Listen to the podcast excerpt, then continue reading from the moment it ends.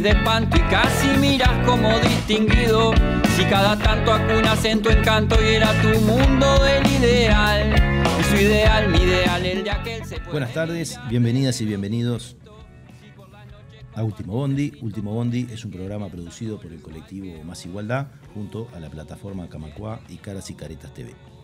Como todos los martes, traemos unos minutos de información y de reflexión para poder pensar la política de otra manera, para poder alimentar una, una discusión informada que nos permita un buen nivel de reflexiones. En el día de hoy, y siguiendo un poco con el ciclo empresas públicas, eh, que ya hemos tenido algún programa y vamos a tener otros eh, más adelante, nos vamos a, a, ir un poco para atrás y a ver el papel de las empresas públicas en el desarrollo nacional. Hoy vamos a hablar de historia de las empresas públicas y del papel en el, en el desarrollo. Y como siempre nos acompañan en este caso dos invitados. Hoy nos acompaña Reto Bertoni y Pablo Mesina, que los voy a pasar a presentar. Pablo Mesina es magíster en Historia Económica, docente de la UDELAR y socio de la Cooperativa Comuna. Estudia debates en torno al subdesarrollo y asesora a sindicatos de empresas públicas y ya ha estado con nosotros en este tema de empresas públicas. Reto Bertoni es doctor en Historia Económica, profesor titular del programa de Historia Económica y Social de la Facultad de Ciencias Sociales de la Universidad de la República, es coordinador del Instituto de Desarrollo Sostenible, Innovación e Inclusión Social, CENUR, Noreste UDELAR. Estudia energía y desarrollo en perspectiva comparada. Con ellos dos vamos a arrancar con esta, con esta primera idea de, de ver la, historia de las empresas públicas y quisiera plantear una, una primer, un primer asunto que tiene que ver en que eh, en estos eh, acalorados debates que se han dado en, en estos últimos años, eh, y hay que irnos a unos cuantos, ¿no? capaz que desde el principio mismo de, del, siglo XXI, aunque podemos irnos hasta los 90 también con los debates sobre los intentos de privatización, que hay una, una distinción conceptual que muchas veces es, es, esquiva y que tiene que ver con que eh, muchas de nuestras empresas públicas son entes autónomos.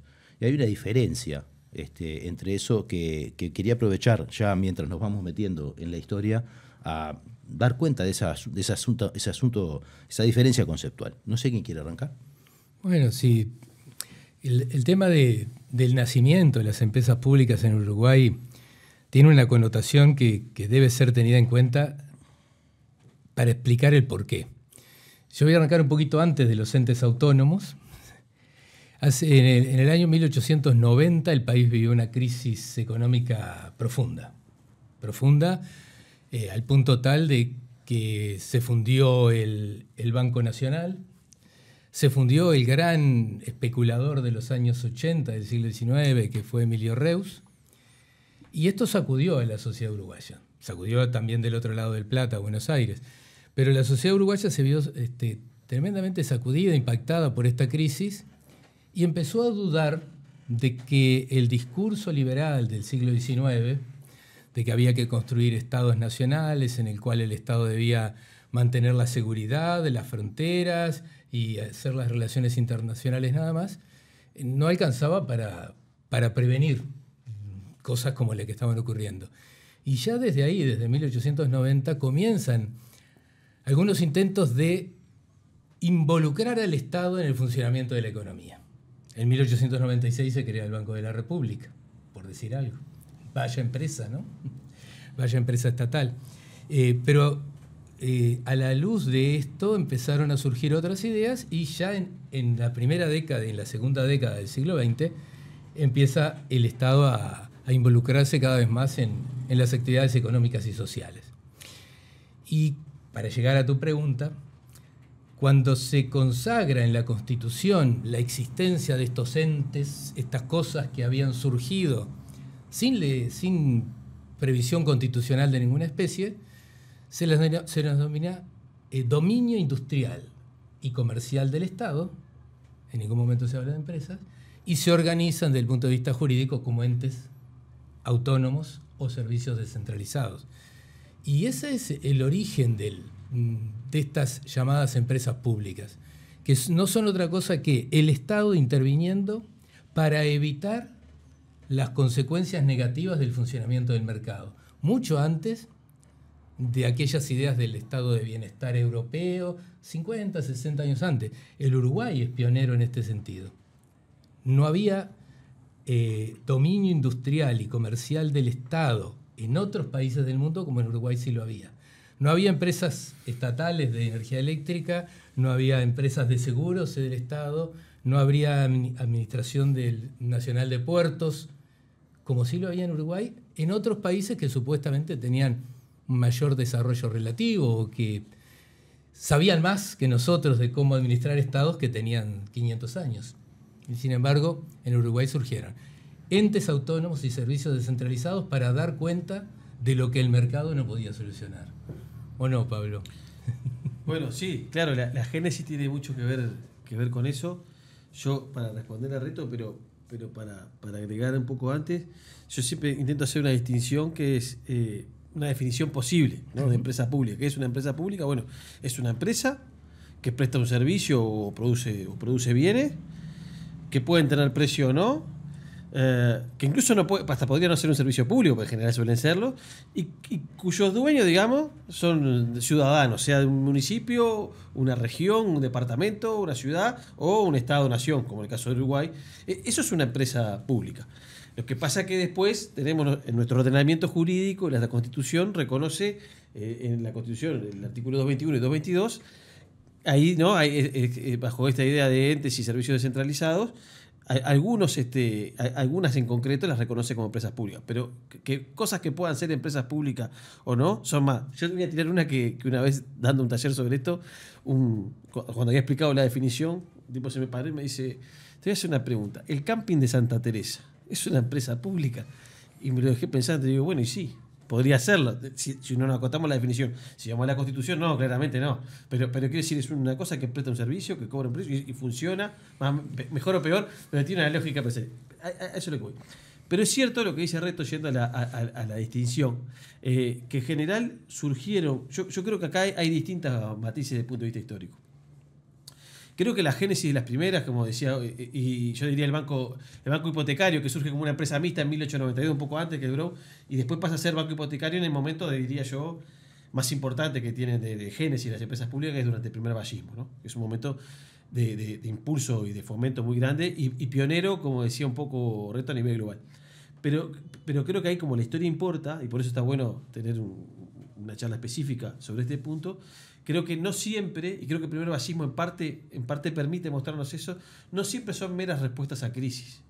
Y eso está bueno porque cuando hacemos una historización, no es lo mismo, como decían algunos, comprar fierros viejos en los 50, ¿sí? que, ser parte de un proyecto reformista amplio como a principios del siglo XX fue el surgimiento de muchas empresas públicas. Entonces, me parece que ahí hay, hay, matices, pero es cierto que, que tienen todas, digamos, más o menos como uno de sus grandes objetivos, eh, resolver fallas de mercado de distinto tipo, ¿no? Sea porque no garantizan el servicio universal y se considera que es estratégico, sea porque los privados no tienen interés en invertir, sea por distintas razones, siempre este, las empresas públicas tienen como, como un origen, este, yo diría ese, resolver problemas que el mercado no puede. Pero algunas son, creo que eso, se dan en contextos que son más ambiciosas y, se dan como en marcos de, procesos de reforma muy amplios.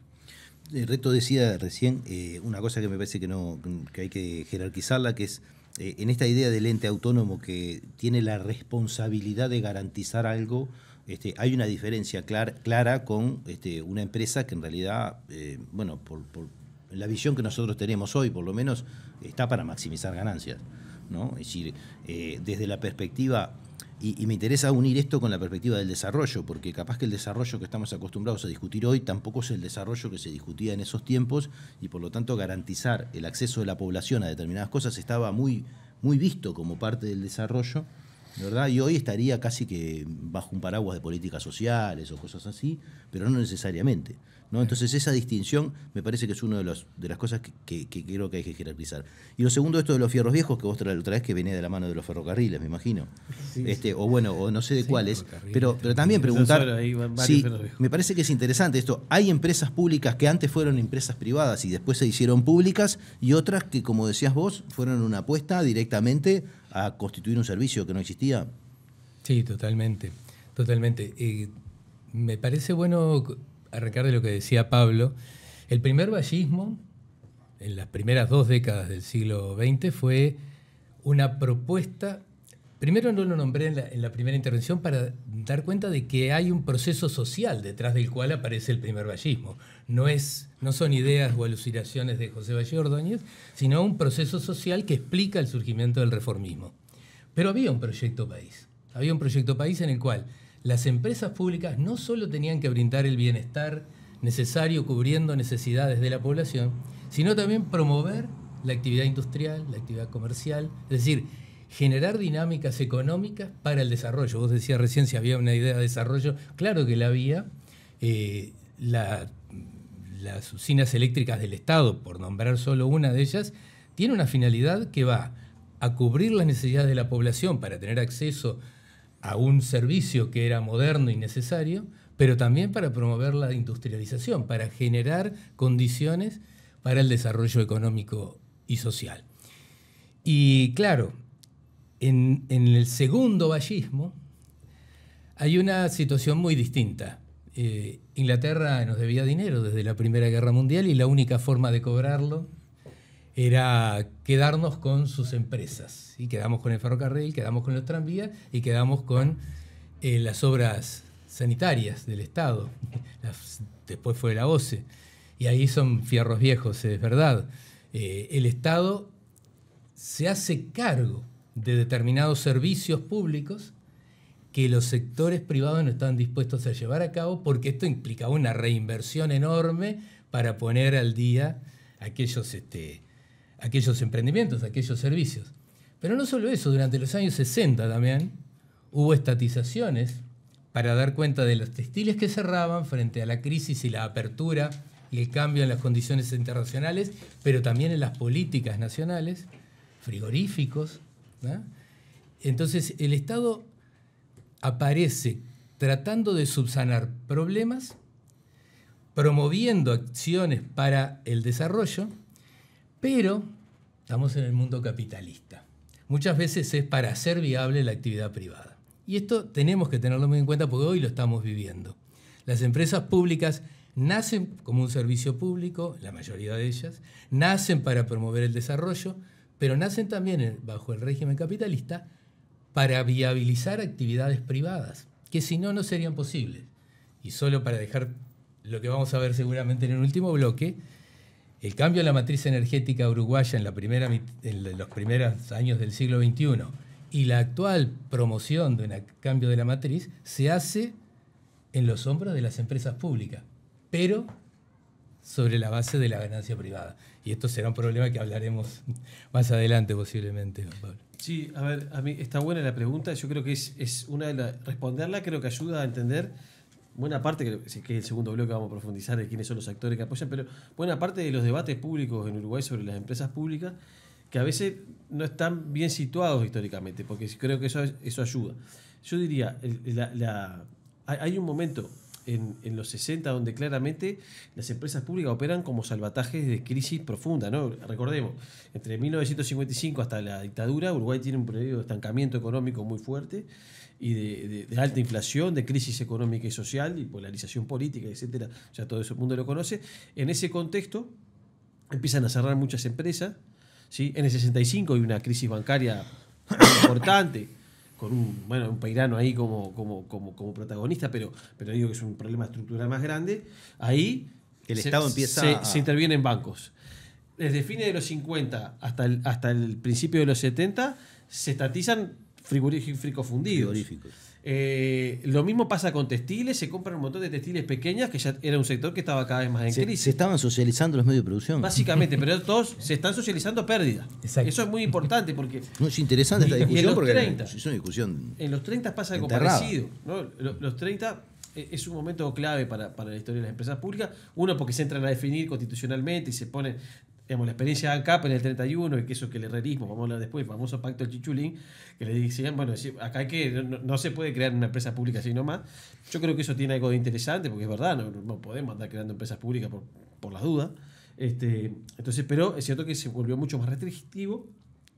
Pero una cosa que pasa en los 30 con la gran crisis económica que hay, producto de una crisis que es una crisis internacional también, es que empiezan a operar un poco como seguros de desempleo. ¿no? Entonces, toda una idea que todavía están, yo creo que ahora es más ideológica que, empírica, ¿no? Pero que, eran como, que operaban como lugares ineficientes, con muchos funcionarios, que bueno, pero viene a resolver un problema de una crisis económica y social muy grande. O sea, no estoy diciendo que sea el mejor mecanismo, pero estoy tratando de explicar el rol que hace la empresa pública. Capaz que hubiera sido mucho peor tener una masa de desempleados brutal. No sé, digo, pero todos, algunos problemas que se identifican como las empresas públicas tienen que ver muchas veces con, con que operan y ahí yo veo la potencia, como grandes herramientas para intentar resolver crisis muy, problemáticas.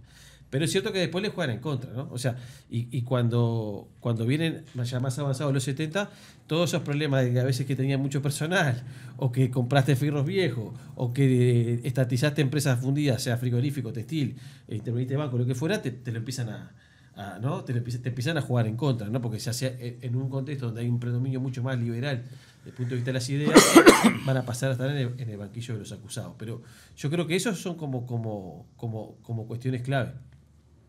Y, ahí, digamos, no sé si me estoy adelantando mucho, pero cuando ya viene la, la, la oleada privatizadora, creo que eso forma toda parte del, de la batería argumental sobre, sobre por qué no funcionan bien las empresas públicas. Pero no rescata un montón de éxitos también que tuvieron previos, ¿no? Este, y, un montón de cosas.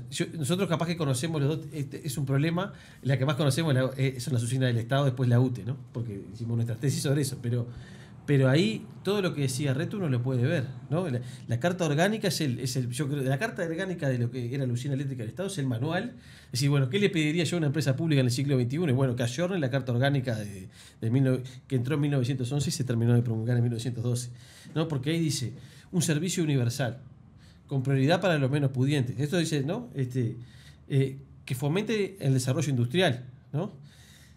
Y está dicho, este, y porque tiene mucho que ver, en unos sectores que a veces son monopolios naturales y, que o el monopolio es estatal y público o el monopolio es privado y seguramente transnacional, por la escala de los capitales que se precisan, eh, también se veía como una herramienta para combatir al capital extranjero. Y el drenaje de recursos que se iba al extranjero que quedara acá y que fuera en todo caso en las cuentas públicas. eso está en la carta, eso está en la carta orgánica de, de la usina eléctrica del Estado. Entonces es muy y después se tradujo en política, ¿no? Este, se tradujo en política. Ah, te cuento una discusión para, para histórica de 1917 que a mí me encanta porque me parece que es gráfica. Cuando están discutiendo sobre tarifas, ¿no? Resuelven que cobran más barata una tarifa de lujo, que era tener eh, cocina y, y, sería como eh, calefacción eléctrica en 1917, ¿no? Este, esa, era más barata que la, que la iluminación, que era tener un par de lamparitas si tenías, ¿no? si estabas en una zona muy particular de Montevideo. Entonces era un debate porque era injusto, entre comillas, ¿no? para algunos. Entonces el debate del directorio de, era de, la usina eléctrica del Estado era no, si puede ser injusto desde el punto de vista estrictamente distributivo, pero es justo porque nosotros estamos queriendo despasar al gas con el que tenemos, con el que competimos en calefacción y en, cocción, y el gas es británico. Entonces cobramos más barato porque estamos desplazando al gas. No sé si me explico. Esas cosas forman parte de la génesis de una perspectiva de desarrollo de largo plazo de muchas de las empresas públicas, pero eso, que están hechas en un momento muy particular, con un impulso reformista muy grande, que no es lo mismo que cuando por compromiso asumido o porque no te queda otra, este, compras unos fierros viejos, como dicen algunos. Reto. Bien.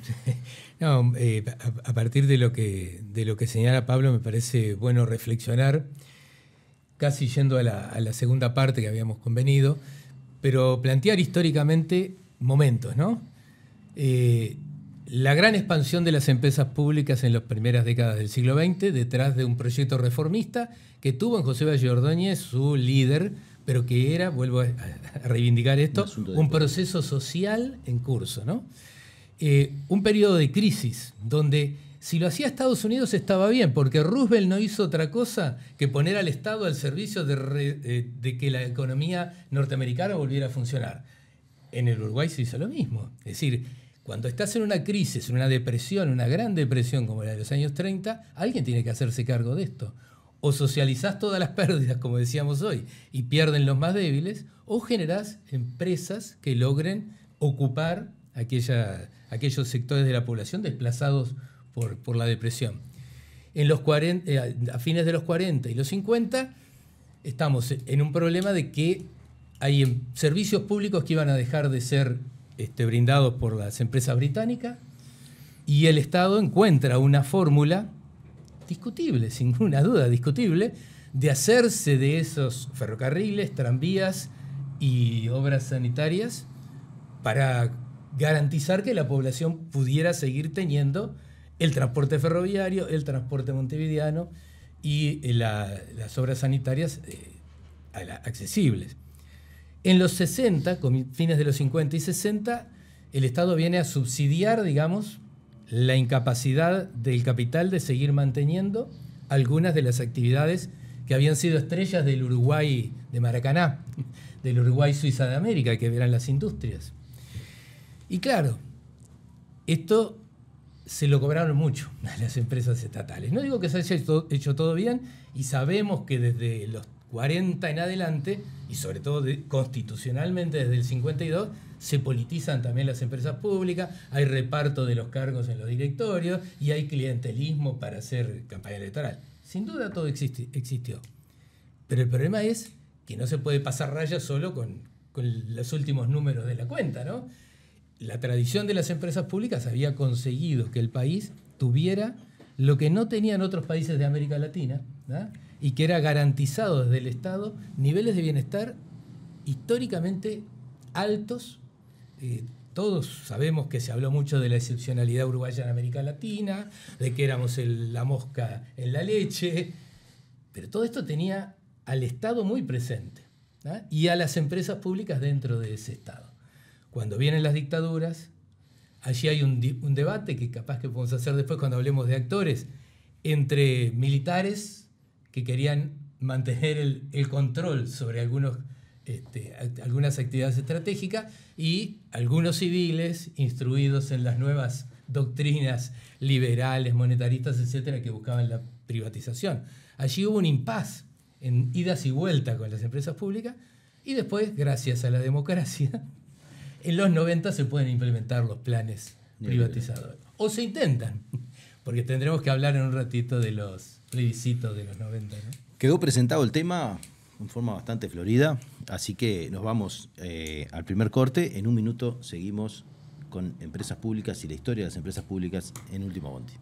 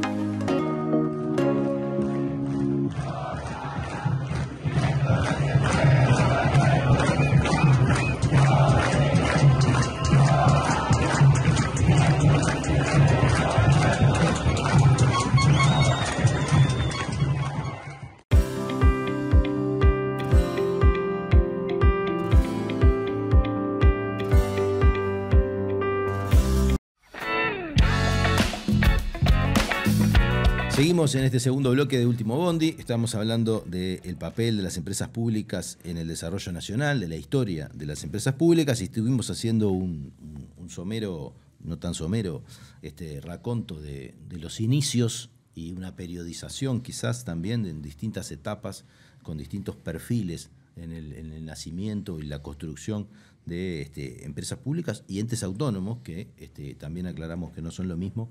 Eh, y nos toca un poco hablar ahora de los actores políticos involucrados, porque la discusión sobre las empresas públicas que podemos recrear desde hace 20 o 30 años en Uruguay, en realidad es mucho más vieja. Este, arranca capaz que desde principios del siglo XX, este, y hubo actores, eh, fuertes actores políticos y sociales, que pugnaron por, por más empresas públicas, por menos empresas públicas, distintos enfoques, de distintas posiciones. No se va a poder hablar de, todo eso, pero quizás algunas perlas para, para este collar. Algunas perlas, vamos por las perlas. Eh, aquel impulso reformista del que hablábamos hace unos minutos este, no estuvo exento de, oposición y de férrea oposición. Eh, no solo en la creación de las empresas públicas, sino en otras reformas que estuvieron planteadas en su momento, como la contribución inmobiliaria y como una serie de reformas que trataban de impactar en la distribución del ingreso, de alguna manera, por parte del vallismo. Pero eh, es claro en, el año 1916 el primer gran freno a al impulso del Estado interviniendo en la economía, eh, con lo que se ha dado en llamar el Alto de Viera. En, 1916 el vallismo pierde las elecciones a la Asamblea Constituyente, que iba a tratar de reformar la, vieja constitución de 1830, y esto fue una alarma para que un miembro del Partido Colorado, Viera, que ocupaba la presidencia, dijera, bueno, tenemos que hacer un alto en las reformas. Esto es un aviso. Se había creado la Federación Rural en 1915 y se, había generado una, eh, una oposición fuerte a que siguiera el Estado avanzando en, sus intervenciones en la economía y la sociedad. Finalmente, esto se fue diluyendo y, no desaparecieron las empresas públicas que se habían creado, no desaparecieron los entes autónomos y servicios descentralizados que ahora habían quedado consagrados en la Constitución de 1917 pero se eh, enlenteció ese proceso que, estaría, que estaba en el plan de desarrollo, si podemos llamarle así, o en las ideas de desarrollo del vallismo. Pero aquellos mismos que en 1915 propiciaron el freno de las, de las reformas, en 1928 aplaudieron con las dos manos la creación del Frigorífico Nacional.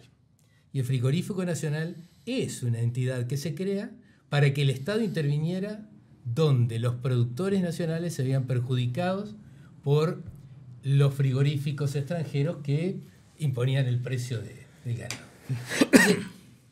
los actores sociales están de un lado o del otro de la cancha, a veces según sus intereses. Al menos los propietarios, los productores, que a veces se encuentran en la empresa pública, aquel ente que puede ayudarlos a garantizar el lucro o la ganancia y en otras oportunidades las atacan porque la ineficiencia de estas empresas públicas podría estar perjudicando la ganancia privada. Es decir, no, no hay un blanco y negro, ni hay un bando y otro en esto de las empresas públicas, por lo menos durante buena parte del, siglo XX. Sí, sí, me dale, dale. agregar, porque tiene que ver con este periodo histórico, si mirás la izquierda también es ambigua. Eh, por ejemplo, Frugoni, ¿no? que era el referente principal, y fue hasta, bien entrado la década, hasta los 50 incluso, en el Partido Socialista, eh, digamos que era más o menos un defensor del surgimiento de las empresas públicas. Yo diría que parte de su programa tenía que ver con incluir a los trabajadores dentro del directorio, que formaran parte de los dividendos. y no Esas eran sus, sus intervenciones críticas por ese lado, pero no contra la empresa como en su conjunto. Pero, por ejemplo, cuando ya está estipulado el Partido Comunista y está Eugenio Gómez, por ejemplo, en el caso de en alguna de las empresas, él las ve como un par, que, en parte no digo que sea de todo descabellado el argumento, que la ve como parte de, la política de expansión del capitalismo y, tiene como unas posiciones que esto van a ser herramientas para explotar trabajadores. Es decir, ahí había un momento donde otros sectores de la izquierda no estaban de todo de acuerdo y después había otros que podríamos decir que eran que dentro de los partidos que llamamos tradicionales, pero que que eran como liberales de izquierda, no sé, o, qué nombre ponerle, pero el caso de Carlos Quijano, por ejemplo, que sigue lo partidario de la creación de empresas públicas, yo siempre digo que, pero ahí tenía como unas propuestas distintas también, ¿no? Como la, la gobernanza, digamos, de la empresa pública como representación de ciudadanos, trabajadores y, digamos, este, ciudadanos que pueden ser empresarios, ¿no? Trabajadores de la empresa y después directores políticos, ¿no? Entonces ahí cuando él tiene unas propuestas en el, cuando, la cuando está todo el debate para la creación de ANCAP en ese sentido. Quiero decir, ahí hay de, sectores más de izquierda o progresistas también, eh, digamos, las posiciones no son, no son también un bloque este, un homogéneo, digamos. Sí, sí, sino que hay, hay, hay, distintas posiciones. Pero ahí también para mostrar, digo, para ver que era, era un debate amplio, rico, tal vez era más amplio y más rico que ahora, tal vez, pero digo, que, era, que había diversidad de, de posiciones. De posturas, sin duda. Sí, sí. Eh, y la otra cosa que me gustaría resaltar a mí es cómo se fue bastardeando a las empresas públicas con algunas resoluciones, con algunas decisiones, con alguna legislación que propició aquello que nos planteaba Pablo hace un rato de ver a las empresas públicas como la fuente de clientelismo. Eh, en 1952 se establece por ley, lo había anunciado hace un ratito, cómo se reparte entre el partido que gane las elecciones y el segundo la cantidad de eh, directores en, los directorios de las empresas públicas, por la Constitución. Si uno va a las eh, leyes orgánicas, a la ley orgánica de la UTE, por ejemplo, pero también la de ANCAP, se decía estrictamente en la ley que el directorio estaría integrado por personas idóneas o técnicos en la materia. Cuando uno se va a ver cómo se integran los directorios de las empresas públicas después de los años 40, de los años 50, de los años 60, este, como se decía, era el premio consuelo, ¿no? Para el que no había salido en, su lista para integrar la Cámara de Diputados, la Cámara de Senadores, o iba al servicio de relaciones internacionales como embajador en algún lado, o iba a algún directorio de las empresas públicas. Y esto fue bastardeando, pero no desde la ineficiencia del funcionamiento de la empresa, sino de cómo influyen algunos actores políticos en el funcionamiento de las empresas que terminan generando, sí, ineficiencia sin duda. Pero no es porque las empresas públicas son ineficientes, sino cómo se usan o cómo se eh, intervienen en las empresas públicas. Yo, para terminar esta parte y darle un poquito a Pablo, diría, eh, algunos sectores, y desde la Comisión de Inversiones y Desarrollo Económico, la CIDE, que funcionó en los años, la primera mitad de los años 60, se fue muy crítico con el funcionamiento de las empresas públicas, pero también del mantenimiento de las mismas. Y cuando en la Constitución de 1967 se crea la Oficina de Planeamiento y Presupuesto, y una de las funciones es que la Oficina de Planeamiento y Presupuesto contraloree, monitoree y apoye el funcionamiento de las empresas públicas. No para desmantelarlas, sino para hacerlas funcionales a esa idea de los años 60, ¿no? de que había que crear un proyecto de desarrollo nacional. Así fue el Plan Nacional de Desarrollo Económico y Social del 65.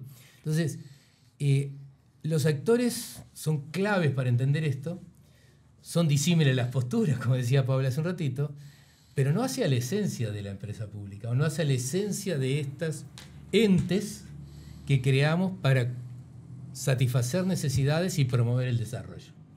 No sé si lo compartís. Sí, eh, iba a hablar de la CIDE porque me parecía que está clave, porque la, CIDE hace una buena valoración, yo diría, muchas cosas de las empresas públicas, ese hito de los 60. Y una cosa que le critica, y, por eso creo que la, creación de la PP tiene mucha lógica en ese sentido, la creación no, pero pasarla bajo la órbita de la PP, tiene mucho que ver con la idea de, eh, de que tenía problema de coordinación entre otras cosas. Entonces, cuando vos tenés una vocación de decir, acá hay que ir hacia un plan de desarrollo nacional, de alguna forma, ¿no? Y que tiene que y eso implica cierto grado de coordinación, evaluar que existe a nivel de las empresas públicas cosas que no están de todo eh, coordinadas, justifica, y, nosotros tenemos, la, de hecho creo que es constitucional, si mal no recuerdo, corregime reto, que, que la OPP tiene algunos mandatos eh, que tienen que ver con la regulación de, la, de las empresas públicas, son muy clave. De hecho, esto es bien gracioso, porque cuando van a, ahora conversamos, no sé si me puedo saltear, capaz que no, pero cuando vamos a los 90, ¿no? Que a finales de 90 surge otra vez el impulso renovador y se crea el ORCE, el URSEC, en realidad están puenteando al, digo yo entre comillas, al, regulador constitucional que es la PP. Tal vez podemos discutir si la PP funciona bien o no en, esa, en esa cosa, ¿no? en ese aspecto específico. Pero en realidad tiene previstas funciones de contra que no son, a diferencia de, por lo menos en la Génesis, la ORSEC, no tienen un afán privatizador. Cuando vemos la creación de la ORSEC, tienen el fomento de la competencia, la otorgación de concesiones y qué sé yo, tienen como un, aspecto clave, ¿no? Que ahora con la LUC después volvieron. Este, entonces, me parece que eso como que está bueno ver, eh, digamos, como, como esos distintos hitos y momentos. Yo no sé si, eh, para pasar un poquito más y avanzar históricamente en, los actores, hay un actor que, es bien importante, que no lo hemos nombrado, creo, que es el herrerismo como familia ideológica. Yo diría, eh, es dentro de las manifestaciones del pensamiento conservador, en general creo que sí ha sido un más o menos un gran opositor a las empresas Yo iba, les iba a preguntar eso, ¿cómo rastrear, el, eh, por decirlo de alguna manera, el antiestatismo, o bueno, por lo menos la, visión más crítica y más minimalista del Estado? ¿Habría que arrancar desde, desde los años 30 o, es algo que se empieza a expresar con el, con el neoliberalismo de los 70 y 90? O sea, a ver, yo voy a eh, esbozar una pequeña respuesta, después te dejo Borreto, pero ahí siempre hubo voces disidentes en torno a la Digo, la cuestión es, lo que Reto mostraba son grandes sitios donde eh, hay grandes frenos conservadores que se manifiestan en muchas cosas y en particular en las empresas públicas. ¿no?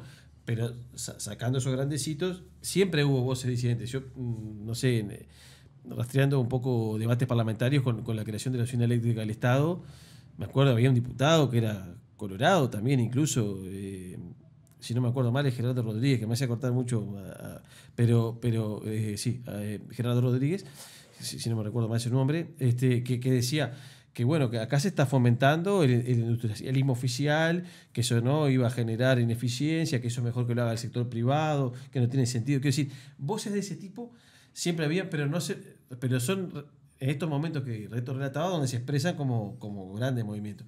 Creo que el herrerismo sí tiene varios, varios hitos que son que son clave, tanto el herrerismo viejo como el herrerismo más nuevo, y ahí eh, diría yo, hay un momento que es el, tal vez de, la mayor intento de avanzada privatización en Uruguay, que es los 90, ¿no?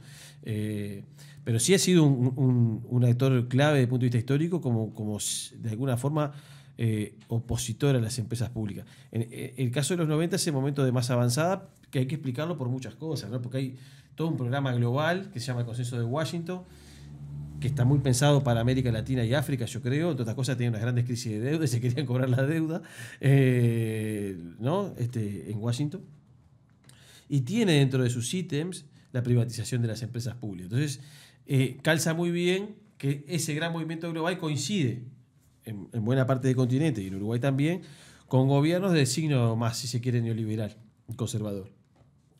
Entonces ahí sí hay, un momento de, de auge y, Uruguay, me parece, y Argentina son bien interesantes porque son países hermanos que están pegados y son como antagónicos en el sentido de que uno avanzó en la privatización casi que todo lo más que se podía y, otro se frenó mucho porque el pueblo uruguayo, digamos, por vía referéndum lo, frenó.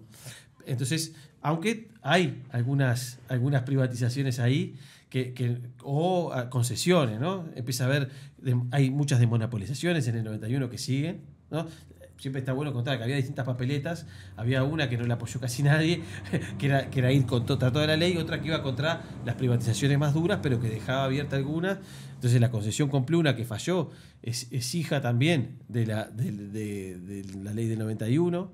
Creo que hemos tenido una gran dificultad para, para, para cobrárselas. ¿no? Es decir, bueno, eh, me dijiste que había que concesionar con privado para que funcionara bien y se funde igual la empresa, ¿no? Este, eso no, en la discusión cuando, cuando tiene problemas primas no, no, surge. La compañía del gas, que fue parte de una estatización de fierro viejo, se termina de privatizar ahí. Hay una canción muy bonita, siempre Rambla Sur, de, de la Carrero, que habla un poco de, la historia de esa privatización. Entonces ahí hay como, como distintos momentos. Y, nada, después nos queda como lo del último bloque que vamos a ir a hablar después, pero creo que eso ahí se, nota claramente una, una tradición y si uno mira ahora las políticas de este gobierno, la implementación de la LUC, eh, eh, algunos dispositivos presupuestales como puede ser la regla financiera en, la ley de presupuesto, me parece que, que busca una lógica de que sigan siendo empresas públicas, por, suerte y por desgracia no la aplican, pero, pero que sigan siendo empresas públicas, pero que tienen que tener una rentabilidad ¿no? determinada, como si se operaran como privadas, digamos. Este, todo eso muestra como una, una, es una gran tradición que no le gusta a las empresas públicas, que si pudiera las privatizaría y si no puede, que las quiere hacer que se parezcan a las privadas. Reto, y ya de paso metés si también hay actores sociales, ¿no? No solamente políticos. A ver. Digo, eh, Ah. vos hablabas hoy del nacimiento Ah. de la Federación Rural, eh, en las vísperas del Alto de Viera. Este, eh, Sí. Este, mirá, hay, hay- hay una cosa que ahora cuando hablaba Pablo y tu pregunta anterior, eh, Martínez Lamas, un gran ideólogo del pensamiento ruralista, pero del ruralismo de allá, no del de Nardone en los 50, sino de, de comienzos de siglo, hablaba de la bomba de succión. Y yo creo que hay un gran histórico opositor al avance del, del estatismo y de las empresas públicas, que son el sector vinculado a la explotación agropecuaria. Son los, eh, si vos me querés decir, bueno, a ver, ¿quiénes son consecuentemente antestatistas o, o casi siempre están eh, del otro lado? Yo te diría que el sector agropecuario tiene enormes problemas para con el estatismo ballista, porque el estatismo ballista en cierta medida propiciaba un cambio de la estructura productiva del país, en la cual el sector primario iba a tener que financiar de alguna manera los cambios en la estructura productiva. De ahí el intento de ir hacia la contribución inmobiliaria rural y otros mecanismos. O sea que si, si ahí tenemos que buscar una constante, yo creo que estaría por ahí. Eh, pero pensando en los distintos sectores sociales, cuando vamos a los años 90, los años 90 son los años del consenso de Washington, es el momento en el cual hay reglas y promoción de parte de los organismos internacionales de crédito para que se ayornen los estados, las reformas del Estado, todas esas ideas que surgen allí, a las que refería Pablo, en el gobierno de, de la calle de, de la, primera dec- la primera mitad de la década del 90, está el intento este de la ley de empresas públicas para de- liquidar este, a las empresas públicas. Y ahí yo creo que este, los actores se fueron alineando de manera bastante compleja. Demoró bastante en, definirse cuál iba a ser la papeleta y al final fueron dos, como decía Pablo recién. ¿Qué es lo que hay que derogar? ¿Es la ley de empresas públicas o es todo el ataque hacia Antel, que es este, rentable y que, conseguimos además el apoyo de Sanguinetti? Allí, desde el PIT-CNT se, se promueve la, eh, la derogación a través de la consulta popular, pero se discute mucho en la izquierda qué es lo que hay que apoyar, si ir o no ir. Un poco la discusión que hay hoy también con el, con el tema de la seguridad social, hasta dónde ir o no ir. Y interpretación personal, la posibilidad de ganar a Sanguinetti con achicar la cantidad de, de artículos que vamos a derogar, derogar son- es lo que triunfa.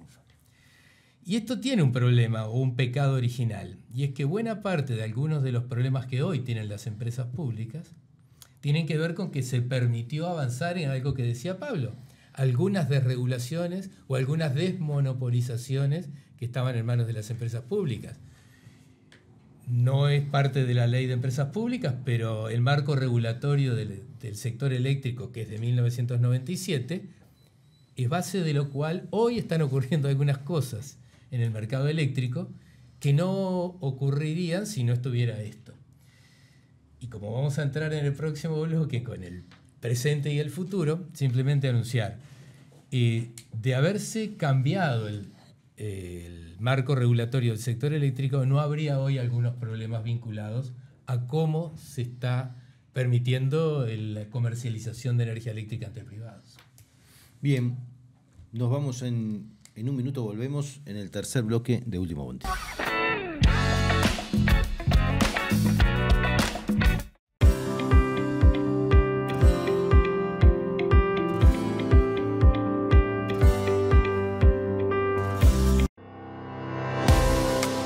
Nos une la defensa del trabajo y el derecho al descanso, apostando a crecer juntos y juntas.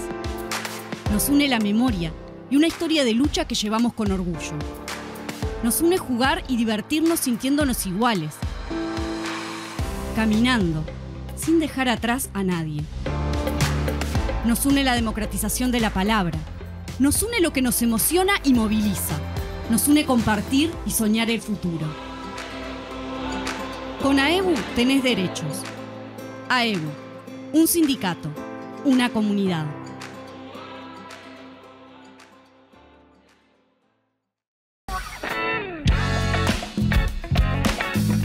Seguimos en este tercer y último bloque de Último Bondi. Estamos hablando del papel de las empresas públicas en el desarrollo y como en todos los bloques finales nos toca eh, pensar un poco el futuro, no necesariamente sin abandonar el análisis del, presente y del pasado, porque este programa está bastante centrado en, el pasado, ¿no? Este, pero sí corresponde plantearnos un poco qué se puede pensar. Ya hemos hecho algunos ejercicios de pensar políticas públicas, incluso algunos con Pablo.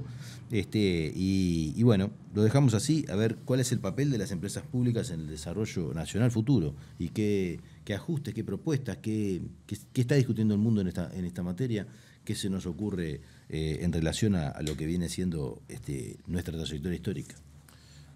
A, mí me pasa con eso que Claro, arrancaba hablando de 1900, 1890, entonces lo más parecido de futuro hace 30 años atrás, que, se me ocurren a mí, pero, pero a mí me parece que, está bueno para, para proyectarse, eh, tener como una, hacerse una pequeña composición del lugar, del lugar en el que estamos. Me parece que hay, porque hay un desafío muy grande en ese sentido, que tiene que ver con que me parece que en general nos paramos eh, a defender privatizaciones. ¿no? Si, si mañana yo creo que no está planteado, pero si mañana alguien viene y dice vamos a privatizar Antel, yo creo que va a perder. Va a perder. Va, a generar un nivel de posición tan grande que va a perder. Pero la estrategia hoy es privatizar. Por eso. Entonces, me parece que está bueno ver que hay. De esa estrategia fallida de los 90, que no fue fallida en muchos lados, porque muchos lados fracasaron por distintas razones, no, no, hubo referéndum como acá, pero fracasaron por distintas razones las privatizaciones. Eh, creo que hay un cambio de estrategia que, le llaman a algunos la buena gobernanza corporativa, que tiene alguna idea que es tan buena, pero que en esencia plantea no la privatización, pero sí que las empresas públicas, en caso de existir, funcionen con una lógica más comercial y empresarial más típica de una empresa privada, con lo cual la idea de servicio público, que en el futuro tenemos que seguirla defendiendo, que yo creo que esto es una idea clave, eh, queda bastardeada y que genera, por la vía de los hechos, eh, lógicas en el cual un determinado mercado, si es que se le puede llamar así, tiene un sector estatal público que se hace cargo de todos los costos hundidos, de todos los problemas, de todos los clientes indeseables porque no, tienen capacidad de pago, porque no, lo que fuere, y un sector privado eh, que se hace parte del, del, digamos, de buen negocio y que muchas veces rentabiliza inversiones sociales costosas y de retornos muy bajos el punto de vista económico que hacen las empresas estatales. Entonces, eso es un poco, me parece, el escenario en el que estamos plantados hoy en muchos lados y, en el caso en el caso uruguayo actual, me parece que es el gran desafío. O sea, cuando vos mirás todas estas cosas que nombrábamos en, el, corte anterior, eh, creo que algunas cosas de la LUC, algunas cosas de presupuesto y las políticas concretas que, instrumentan, eh, lo que es la portabilidad numérica, ¿no? Se, apropian de una inversión del Estado para, ¿no? Este, privado.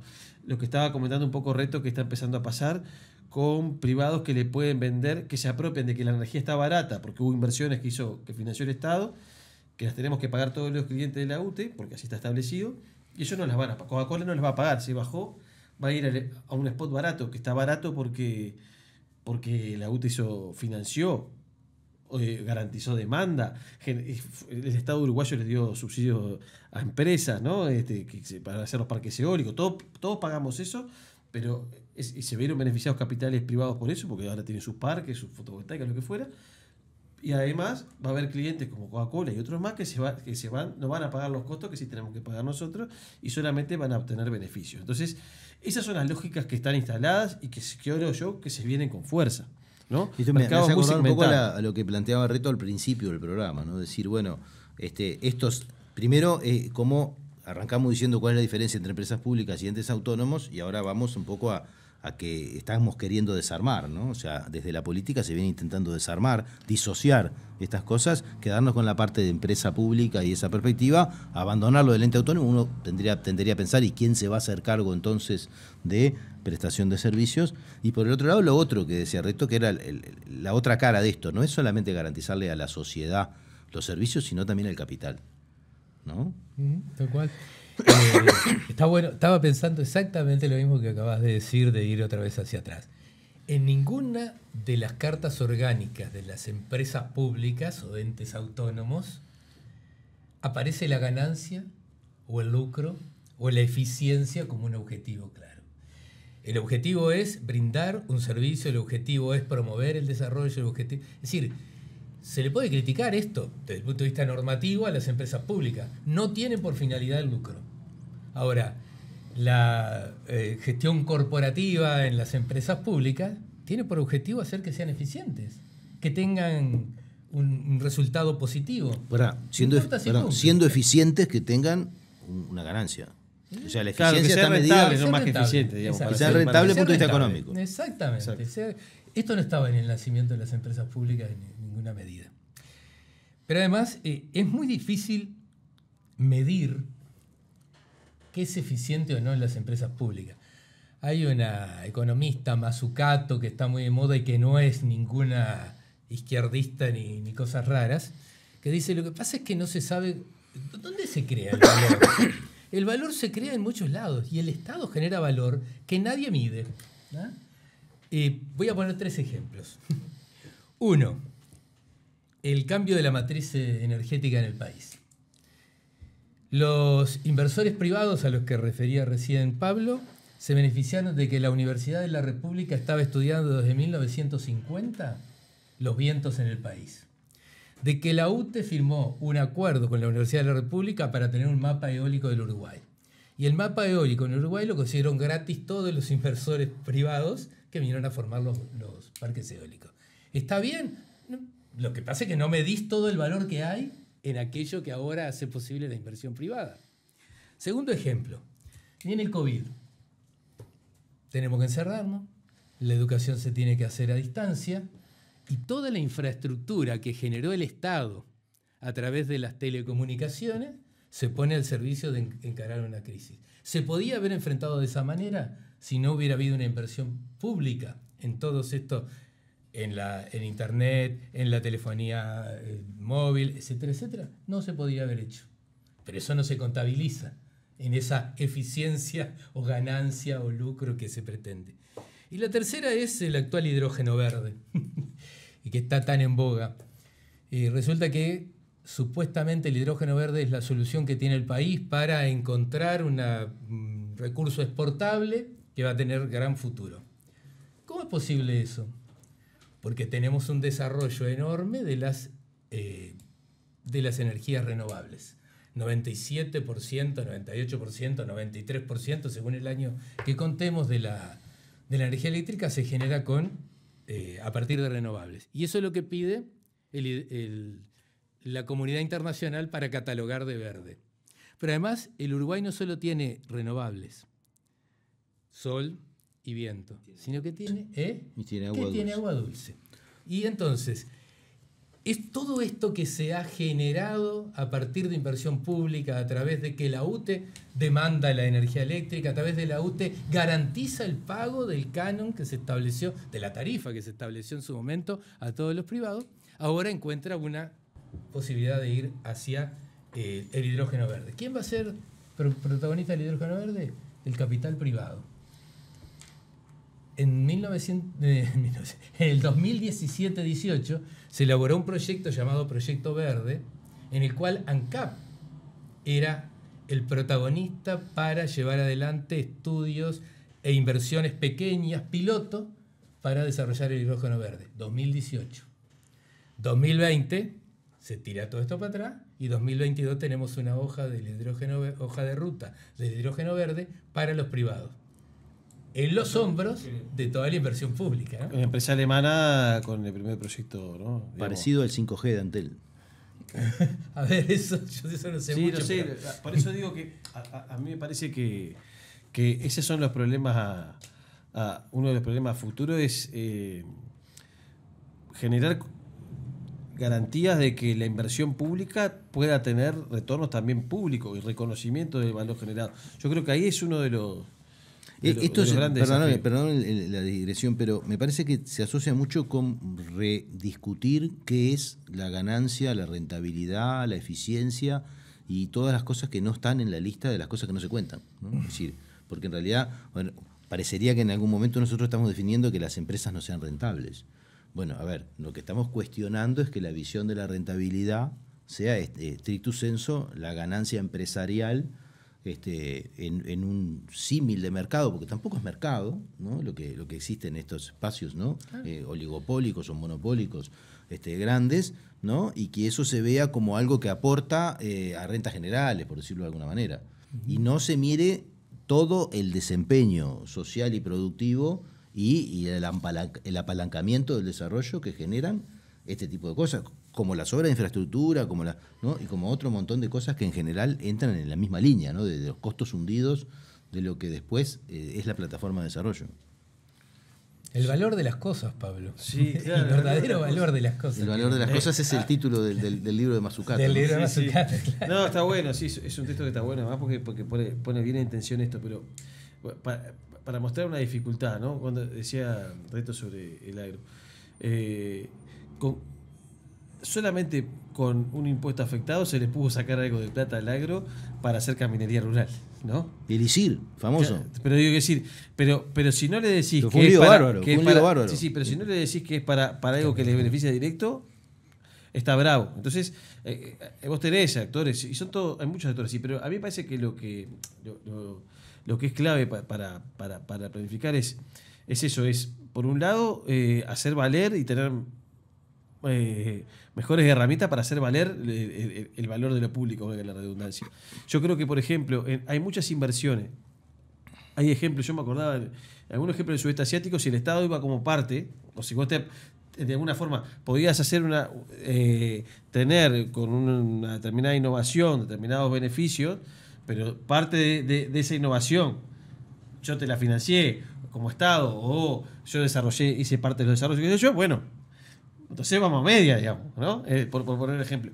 E, ese tipo de cosas me parece que acá estamos años luz de siquiera pensarla, pero son, son como relevantes, ¿no? Si vas, si yo voy a formar parte y voy a financiar, también quiero formar parte cuando. ¿No? Está bien, si, no, si te va mal, yo te financié y, no, y yo, corrí, corrí, un montón de riesgo. No pasa nada, el Estado tiene que hacer eso. Yo creo que las empresas públicas y el Estado en general tienen que ser grandes corredores de riesgo. ¿Sí? que lo pueden hacer mucho más que un privado, además. Está bien que lo hagan. Nosotros creo que tenemos que asumir que, que, para que las políticas de desarrollo implican equivocarse, digamos, ¿no? porque si no, no, no, se puede. Pero, pero eso también implica que cuando le, cuando, cuando está bien, si nos invocamos, pero cuando le invocamos también tenemos que tener un esquema para, para, que las retribuciones sean más claras desde ese punto de vista. Eso me parece que es una cosa importante. La, la, otra cosa sería, sería multiplicar la capacidad. Me acuerdo de un programa que hicimos sobre China con, con el en curso sobre sobre este tema, hablando de, la participación del Estado en la omnipresencia del Estado en la participación de las ganancias empresariales en todos los rubros, en todos los tamaños incluso, ¿no? Pero que podría ser un camino, decir de una manera o de otra, esta eh, coparticipación del Estado en más actividades, no necesariamente en la lógica de empresa pública, funcionario público, esquema, sino con un modelo de negocio distinto. Sí, también digo, eh, hay que, hay que ver caso a caso, pero, pero, es una opción. Y la otra cosa creo que hay, que también en, todavía en Uruguay creo que hay mucha potencia eh, inexplorada o, poco explorada en las sinergias público-público. Me parece que, que, incluso hay, nada, hay, experiencias no tan felices de coordinaciones entre empresas públicas, digamos, todavía lo decía la CIDE en las 60, pero sigue siendo un problema al día de hoy. No, sé, no, quisiera poner ejemplos concretos, pero me veo tentado este, eh, ¿no? de, algunas políticas sociales que, no sé, la canasta de servicio, eh, que ahí me parecía que vos mirabas quiénes tenían que poner y quiénes ponían, y vos decís, pa, acá hay gente que está faltando, o que aparece, pero no, está, no está tan presente ¿no? en algunas empresas. Entonces, eh, ahí son antecedentes viejos, pero que sirven para ver, bueno, hay, hay problemas de coordinación en ese sentido de que los este, entes autónomos son demasiado autónomos. Sí, claro, o, que, no está mal que tengan autonomía, pero sí que tiene que haber como una, coordinación más fuerte. Yo creo que ahí tenemos un viejo planificador que lo tenemos desperdiciado, que es, que es la APP en ese sentido, pero está. Eh, un viejo regulador que lo tenemos desperdiciado ahí, pero... Pero bueno, no importa, pero me parece que ahí hay, algunos desafíos posibles. Y después hay ramos, ¿no? Yo, yo en el programa que, que, me invitaste que tiraba un ejemplo, hay, hay, un ejemplo de empresa pública que no es reconocida como tal, que es el laboratorio este, que es un laboratorio estatal, ¿no? O, podríamos, hasta caso de CUDIM, no sé, podríamos pensar en cosas así, que creo que son rubros de, con tecnología de más o menos de, punta, que creo que se podrían desarrollar cosas. Y, me parece que son, sectores a apostar. que no tengan el formato jurídico, como yo decía hoy, de empresa pública, no, no sé si eso es un problema o no, me importa, no, no, no, no me parece que sea el, acento, pero sí, no se puede todo resolver con empresas públicas, pero sí me parece que, hay, que el Estado tiene que jugar un, rol clave y, creo que desde una perspectiva, si se quiere, de, de izquierda, me parece que jugar solo la redistribución vía eh, gasto público y vía captación tributaria está bueno, pero me parece que acá hay, un, una estrategia que, es cuando vos producís tenés un, una capacidad de control sobre determinados sectores que si no producís me parece que es mucho más difícil. ¿no? O sea, eh, asumir que, que, el Estado regulador es, está bueno, pero que me parece que el Estado productor todavía hay que, hay que prender alguna velita. Y creo que además está poco considerado, eh, eh, si uno lo pensara en forma un poco más maximalista, podría pensar, decir, bueno, yo tengo el Instituto de Colonización, que podría ser una empresa pública, tengo ACE, que podría ser una empresa, empresa pública, pública. Este, digo, tengo, ¿no? bueno, digo, este, de hecho, tengo la principal universidad del país, es una universidad pública, o sea, hay un conjunto de actores más que relevantes eh, en la construcción incluso de esas asociaciones. ¿no? Si uno mira la estrategia de asociación de la Universidad de la República con todo el Estado, es enorme. Uno podría querer más, podría disponibilizar más recursos de investigación, pero ya es enorme. ¿no? En un montón de cosas, su nivel de descentralización. ¿no? O sea, cuando uno piensa la, la, cantidad de servicios que se asientan sobre lo público, el acceso universal o prácticamente universal de la población es enorme. Por lo tanto, me parece que es bienvenido. Reto. Mirá, yo quería remarcar, antes de que nos vaya el tiempo, tres cosas. Una, nosotros estamos mirando para atrás, esto de la historia de las empresas públicas, no porque queremos volver para atrás. Como decía Galeano, la historia es un profeta con la mirada vuelta hacia atrás. Por lo que es y contra lo que fue, nos dice lo que vendrá. Y a nosotros lo que interesa es lo que vendrá. No es, no es mirar para atrás porque sí, sino mirar para atrás para tomar impulso para ver qué es lo que hay que hacer para adelante. Primera cosa. Segunda cuestión, lo que decía Pablo recién yo creo que hay que remarcarlo. El espacio de lo público, reivindicar el espacio de lo público, de, en, las, los acuerdos público-público, en la propia, eh, el propio desarrollo de lo público como un bien común. Porque nos olvidamos que eh, hay cosas que solo se pueden hacer si las hacemos como colectivo, si las hacemos como sociedad y nos guste o no nos guste, más allá de lo que digan los politólogos respecto a el carácter este, egoísta de los políticos que lo que quieren es eh, conseguir la reelección, no tenemos otra forma que pensarnos como sociedad a través de algunos mecanismos que serán los mecanismos constitucionales, serán la forma en que la organización civil se quiera organizar, pero lo público tiene que estar presente. Y la tercera cuestión es que cuando estamos pensando para adelante, después de mirar para atrás, no estamos reivindicando, yo personalmente, no estoy reivindicando a la empresa pública ANCAP y UTE como fue cuando la creó José Valle Ordóñez o cuando la creó el Consejo Nacional de Administración. No, estamos diciendo que el sector de empresas públicas puede ser un motor de desarrollo. Siempre y cuando utilicemos las empresas públicas, y también me, me afirmo lo que decía Pablo, en un proyecto de desarrollo nacional, en el cual la oficina de planeamiento y presupuesto, para no andar cambiando la constitución todos los días, puede ser un perfecto protagonista. Si usamos la primera P, ¿no? La de planeamiento. Eh, eso se ha tirado para atrás, hubo un intento en la administración anterior de generar una dirección de planificación, pero es lo que los países de verdad se proponen y utilizando a lo público estamos en un mundo que no lo podemos cambiar de un día para el otro y por lo tanto el sector privado debe participar. Pero Pablo lo decía recién, cuando hay pérdidas, las asume el sector público. Cuando una propuesta de innovación no sale, el costo es del sector público. Si algo sale bien, el sector público no recibe las ganancias o los beneficios que esto puede tener. Y eso es en lo que le estamos cerrando. No encontramos la manera de que retorne a la sociedad el esfuerzo de la sociedad por conseguir soluciones. Y, y yo, para cerrar, para, para que, que vamos al pasado para buscar cosas, cuando, cuando está la discusión pública sobre, sobre la creación de ANCAP, Quijano hace esta propuesta que yo siempre traigo, que decía, bueno, tiene que participar trabajadores, eventualmente, obviamente, un directorio político también tiene que haber, y, y usuarios, digamos, en este caso, ¿no? Usuarios de la empresa que, no sé, depende de qué empresa, los usuarios pueden ser los, los consumidores, de, las personas, los usuarios residenciales o, otros de, de, electricidad o de otros servicios. Este, y a mí me parece que, una forma de intentar empujar para eso es eso. Yo creo que eh, tenemos unas herramientas que son buenísimas para, para avanzar en una concepción de democracia mucho más amplia. Este, y yo creo que, eso, que hoy eh, muchas de las políticas estratégicas del país se discuten con muy poquita gente. ¿no? El mercado eléctrico famoso de la ADMED están los grandes capitales, eh, obviamente la, eh, la, UTE, y no está más nadie. Entonces, cuando hacen todas las cosas que hacen y que están haciendo ahora, que, que Reto contaba hoy, eh, no hay nadie que le ponga un freno también. Me parece que hay que, que, en esa cosa de que creo de, de plan de desarrollo también se puede hacer con participación y, la, y tener la suerte de tener empresas te, te habilita a discutir eso mucho más fácil. Si uno, uno, yo me pensaba ahora, ¿no? Este, la, cantidad de cosas eh, que hay para que la ciudadanía participe, ¿no? Este, o, la cantidad de temas y asuntos sobre los que uno debería tener un debate público permanente, ¿no? Temas que deberían ser objeto de, de tratamiento en los medios masivos de comunicación, que deberían tener programas de participación, de financiamiento de la participación, para recoger incluso la opinión de los expos de, de la información brindada.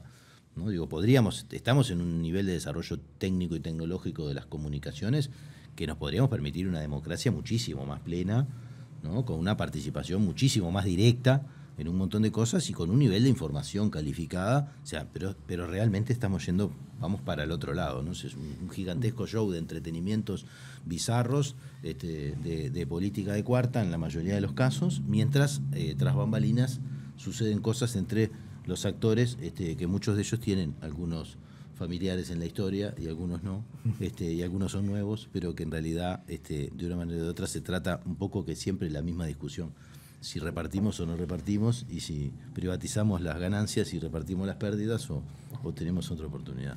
En las últimas dos intervenciones de ustedes me, tentaron a usar una palabra que está tan manoseada que es difícil usarla, pero que es gobernanza. Y creo que hay que ir esta profundización de la participación puede ser una forma de plantearse cambios en las empresas públicas, en las estrategias de desarrollo, en los proyectos concretos. Y la gobernanza en su, sentido semántico, está en el, diccionario de la Real Academia Española, una nueva forma de gobernar en que el peso de la sociedad civil, el gobierno, el Estado, estén de alguna manera representados y encontrando maneras de, resolver problemas. Lo que tenemos que resolver problemas y el asunto es que no lo resuelvan otros por nosotros, como decías vos, o detrás de bambalinas. Bueno, nos tenemos que ir. Eh, creo que quedaron un montón de cosas y de, de perlas, incluso de, traer de cuentos y de cosas que podrían poner más en valor todavía lo que hemos conversado, pero que, que avanzamos pila. Así que bueno, muchas gracias. Este, por estos minutos y nosotros nos vemos el próximo martes en otra propuesta de Último Monte. Buenas noches. Gracias.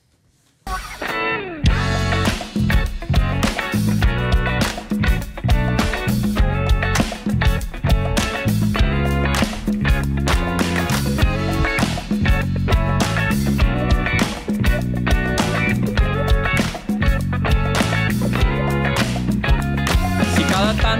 morís de espanto y casi miras como distinguido. Si cada tanto acunas en tu encanto y era tu mundo del ideal. Y su ideal, mi ideal, el de aquel se puede mirar desde lo distinto. Si por las noches compartís el tinto con ese que piensas